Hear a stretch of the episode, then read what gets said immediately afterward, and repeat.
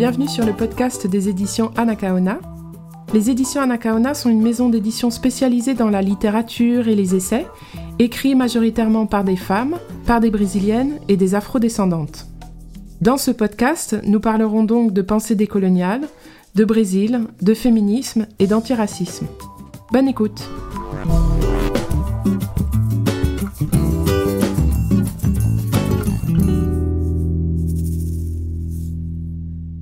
Donc aujourd'hui, nous allons parler du livre de Rodney William qui s'appelle L'appropriation culturelle. Alors c'est un livre qui est sorti euh, en 2020, je me souviens c'était euh, au milieu de la pandémie. Mais en fait, je venais de le lire en portugais et je l'ai trouvé vraiment très intéressant parce que je trouve que tout le monde parle d'appropriation culturelle sans vraiment savoir ce que c'est. Quand j'ai été un petit peu regarder sur Internet, je me suis rendu compte qu'il n'y avait pas vraiment de livre qui traitait euh, exclusivement de ce sujet. Donc euh, le livre de Rodney William en ça est vraiment précieux parce qu'il met les choses, euh, les choses au clair sur cette notion qui est souvent détournée et qui est très mal comprise.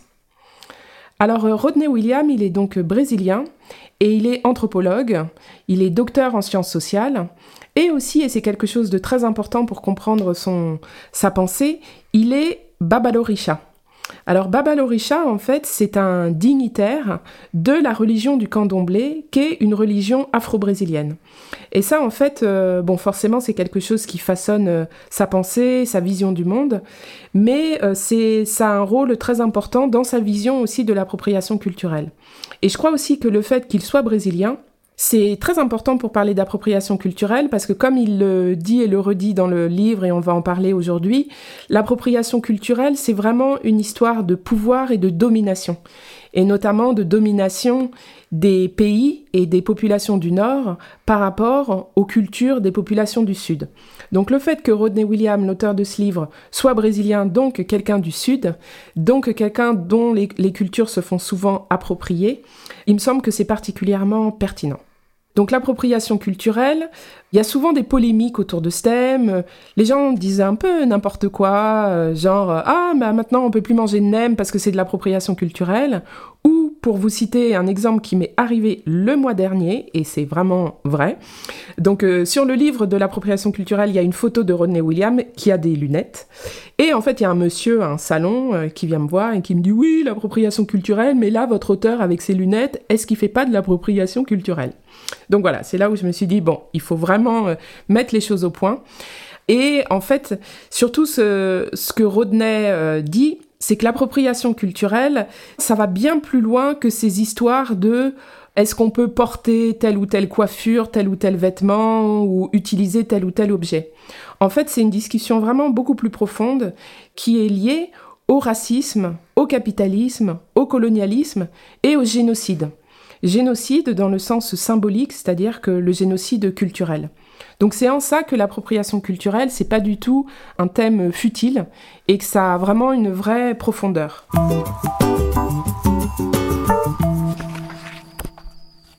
Celles et ceux qui pratiquent l'appropriation culturelle, de façon consciente ou non, continuent à reproduire la logique du système esclavagiste et colonialiste. IEL croit que la richesse culturelle, produite par des groupes historiquement infériorisés, est un patrimoine appartenant à tous et toutes, dont on peut disposer sans critères, sans limite, sans respect. Donc en fait, au, début du livre, Rodney William, il définit ce qu'est la culture. Et ça, je trouve que c'est vraiment intéressant, c'est-à-dire que, puisqu'on parle d'appropriation culturelle, c'est quoi la culture? Donc euh, je vous laisse euh, lire le livre pour savoir euh, toutes les définitions qu'il peut donner. Mais en fait, là où je trouve que c'est très intéressant, c'est qu'il montre que pour certaines cultures, et notamment les cultures des groupes infériorisés, minoritaires, des populations anciennement colonisées, la culture, en fait, ou certains objets, certains symboles, ce sont des synonymes de résistance.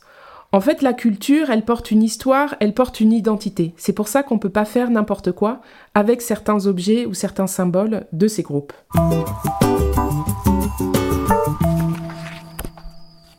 Comprendre les cultures noires et autochtones comme des cultures de résistance est un premier paramètre important pour savoir ce qui peut ou non être utilisé par des personnes d'autre origine. Par exemple, un turban, que nous, adeptes du candomblé, appelons un oja, est un symbole qui renvoie à notre ancestralité. Un individu blanc, initié au candomblé, connaît le sens et les significations de l'oja, qui est un élément sacré et marque l'appartenance. Il peut donc évidemment porter un turban, et c'est même un impératif.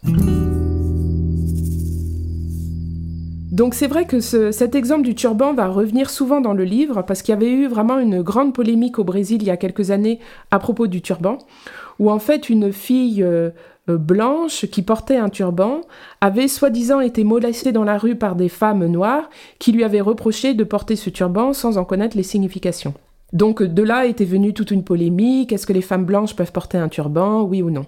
Donc en fait ce que dit Rodney Williams, c'est que ce turban ce n'est pas un accessoire de mode comme une casquette de baseball ou je ne sais quoi. Ça a toute une signification, ça a une ancestralité, et donc en fait on ne peut pas le porter euh, impunément et sans connaître la signification. Mais à partir du moment où une personne blanche connaît la signification de ce turban, pour lui il n'y a pas de problème pour en porter. Donc c'est pour ça que l'appropriation culturelle est souvent assez ténue, c'est-à-dire quand la différence entre on peut ou on peut pas, c'est souvent vraiment au cas par cas en fonction euh, des personnes. Il y a parfois des règles absolues, c'est-à-dire qu'il y a effectivement euh, parfois des choses qu'on ne peut jamais porter. Donc, euh, par exemple, dans le livre, il cite aussi beaucoup les coiffes de plumes autochtones, qui sont souvent utilisées en Occident au carnaval pour se déguiser en indien. Et je mets bien tous les guillemets, tous les guillemets qu'il faut. Et là, en fait, c'est non, quelles que soient les circonstances, parce que souvent ces coiffes de plumes, elles ont des caractères sacrés. Elles sont portées dans certaines circonstances par certaines personnes, en l'occurrence les chamans ou les chefs. Et donc, en fait, euh, il n'y a absolument aucune justification pour porter ça un jour de carnaval, pour se déguiser en indien. Et petite parenthèse, on dit pas indien, parce que les Indiens, c'est les habitants de l'Inde, et les gens des Amériques. Dire amérindien, c'est pareil, euh, c'est pas des Indiens d'Amérique. Donc, euh, utilisez aussi les termes corrects. Vous pouvez dire euh, population autochtone, vous pouvez dire peuple premier, vous pouvez dire peuple originaire, mais les appeler indiens, c'est franchement, franchement méprisant. Voilà, Christophe Colomb, il a bien compris qu'il n'était pas arrivé en Inde, mais bon, il les a appelés indiens parce que euh, c'est tous les mêmes. Donc non, c'est pas tous les mêmes. Donc ne les appelez ni indiens ni amérindiens. Fin de la parenthèse.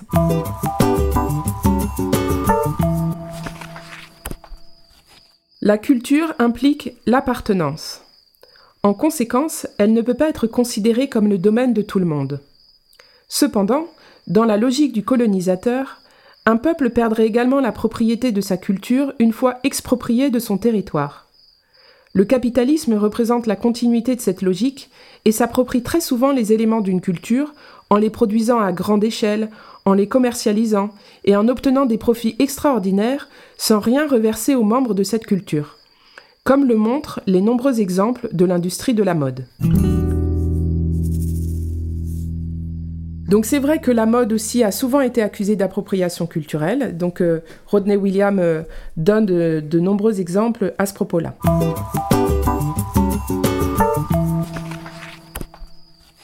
Dans une perspective d'anthropologie, l'appropriation culturelle a lieu lorsqu'une personne appartenant à un groupe social déterminé utilise ou adopte des habitudes, des pièces vestimentaires, des objets ou des comportements spécifiques d'une autre culture.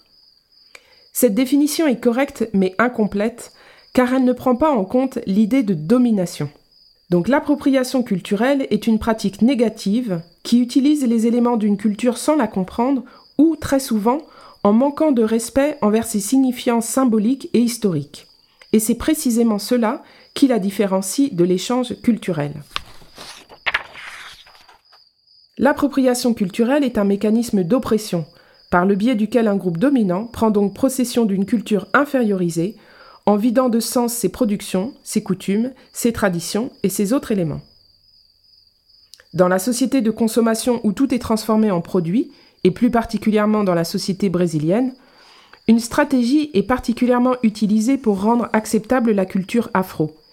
Il faut effacer les attributs noirs, l'origine ou tout autre élément passible de rejet surtout ceux liés à l'héritage afro-religieux. Donc on voit bien que dans l'appropriation culturelle, il y a souvent une, une optique de d'épuration où en fait on va enlever l'origine. Alors, donc en fait, je m'étais dit, donc Rodney Williams, il cite plusieurs exemples dans le livre. Il parle de, du turban, comme je vous en ai parlé. Il parle aussi des tresses et des dreadlocks. Euh, qui sont euh, voilà un sujet euh, souvent évoqué en termes d'appropriation culturelle. Et il parle aussi de la samba et de la bossa nova. Et je me suis dit que aujourd'hui, on pourrait plus particulièrement s'arrêter sur cet exemple qui me semble vraiment intéressant. D'ailleurs, demandons à Rodney Williams ce qu'il en pense.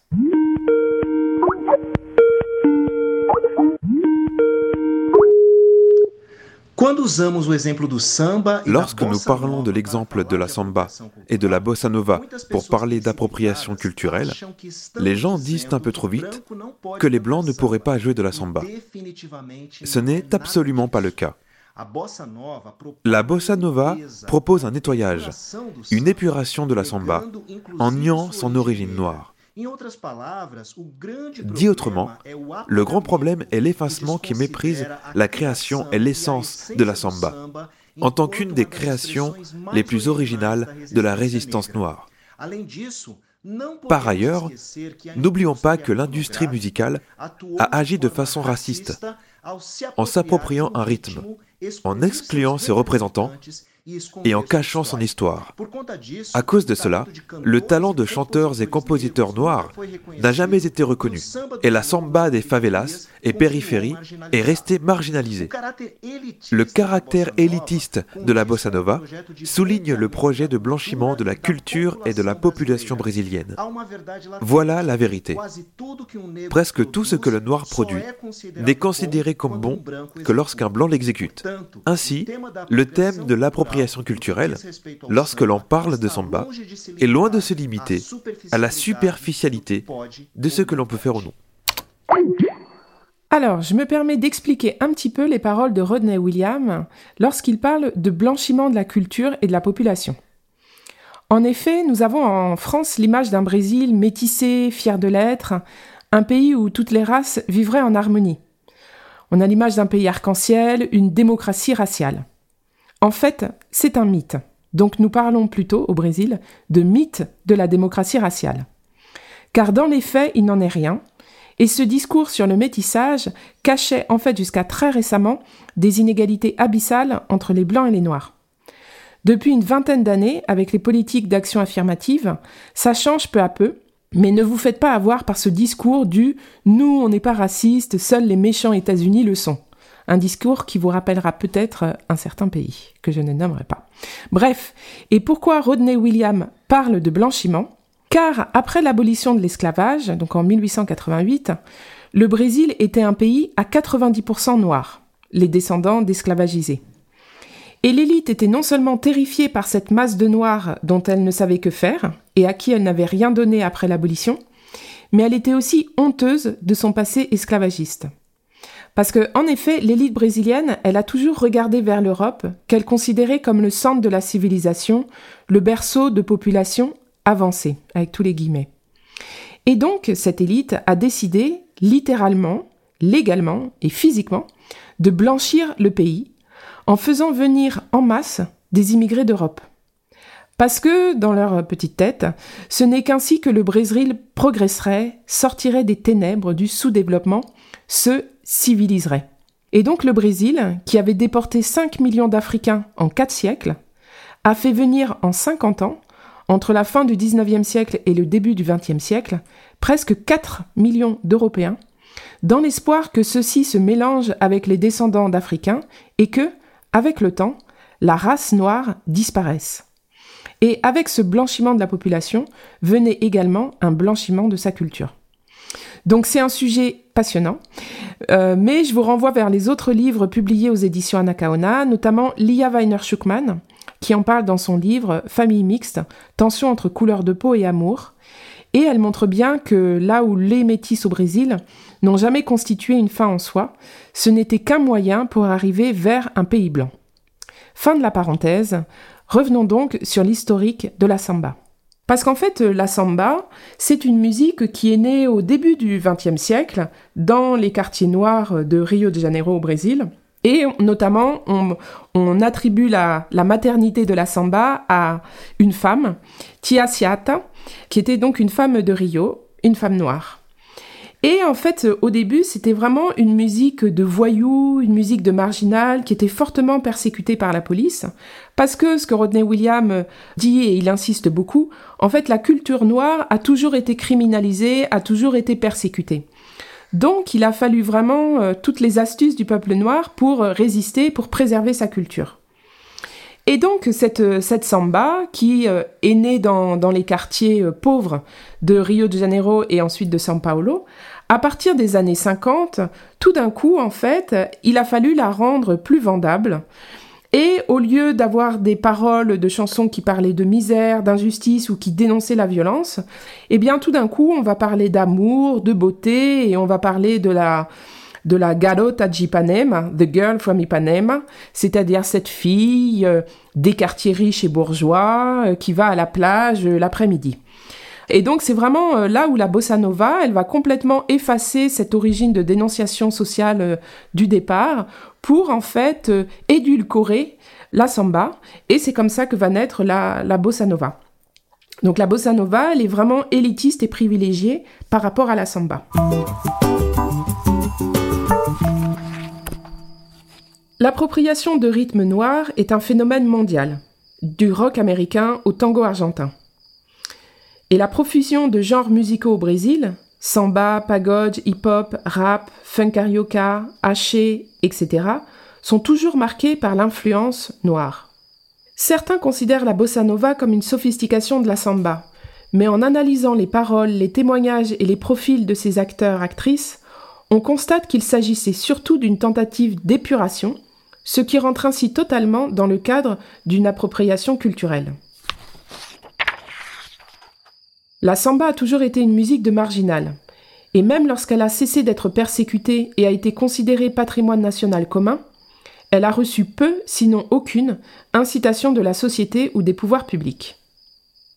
La façon dont les rondes de samba étaient réprimées et dispersées, la difficulté qu'ont eu de nombreux sambistes pour gagner un peu d'argent de leur composition, et la vulnérabilité sociale à laquelle ils étaient soumis se reproduit aujourd'hui avec d'autres manifestations de la culture populaire noire, comme le funk carioca, qui subit un harcèlement policier systématique. L'incarcération de masse de la population noire en tant que projet d'État passe obligatoirement par la criminalisation de sa culture. Alors, je vais maintenant citer un autre extrait où en fait c'est Tom Jobim qui est vraiment le père de la bossa nova brésilienne, qui, euh, dans une interview à un journaliste américain, a expliqué euh, l'origine de la bossa nova.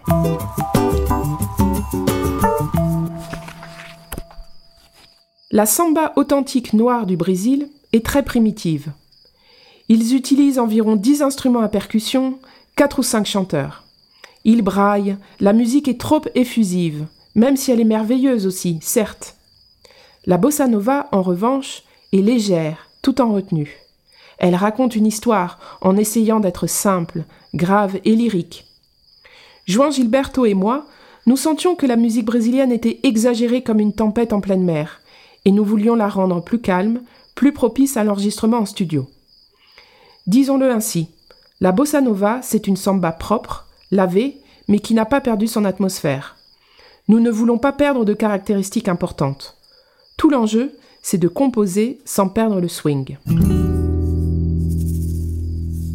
Donc on voit bien vraiment dans cette, euh, déclaration à quel point Tang Jobin, il est vraiment imbu de, de racisme, de sentiment de supériorité par rapport à la samba. Dans la bossa nova, c'est vrai que ce que critiquent beaucoup de gens, c'est que euh, la bossa nova a gagné des montagnes d'argent, tandis que euh, les sambistes, ils sont restés euh, dans les favelas et dans la pauvreté. C'est vrai que Rodney Williams s'interroge.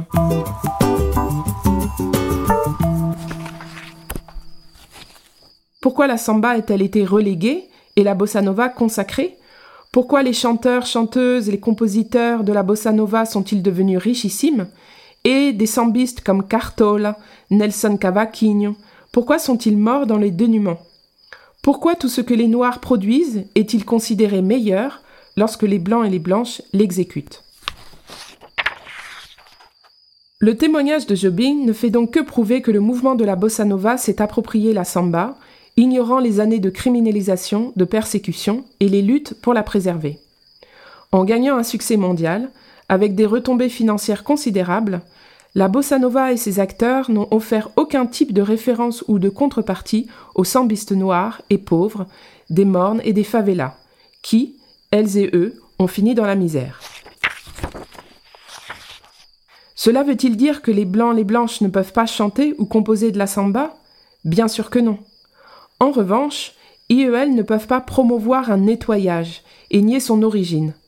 Ils ne peuvent pas oublier Tansiata, Donga, Juanda Baiana, Pichinguinha, Cartola, Nelson Cavaquinho, et toutes celles et ceux qui ont mis leur vie en danger pour préserver ce genre musical qui représente aujourd'hui le Brésil dans le monde entier.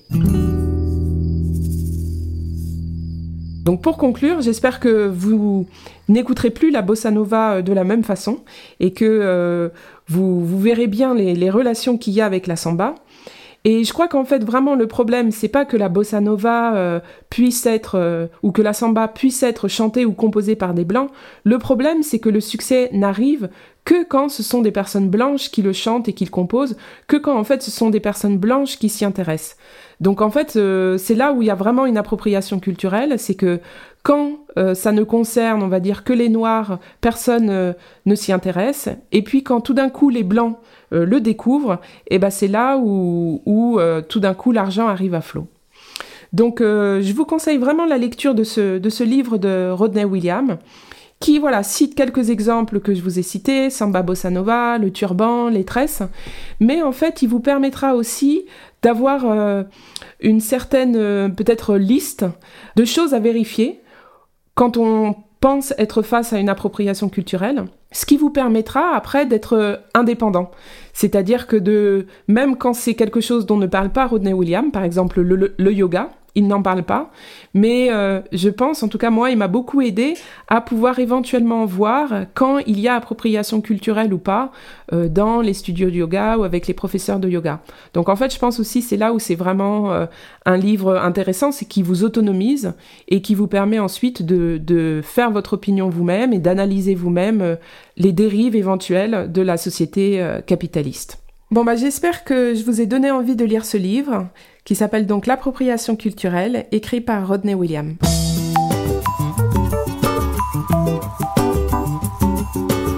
Voilà, c'est fini pour aujourd'hui, merci de nous avoir écoutés. Vous pouvez retrouver nos livres en librairie ou également sur le site anakaona.fr où vous trouverez des informations sur nos livres bien sûr, mais aussi sur les événements que nous organisons lorsque des auteurs et des autrices viennent en France. Vous pouvez également nous suivre sur les réseaux sociaux, Instagram et Facebook Anakaona. À bientôt!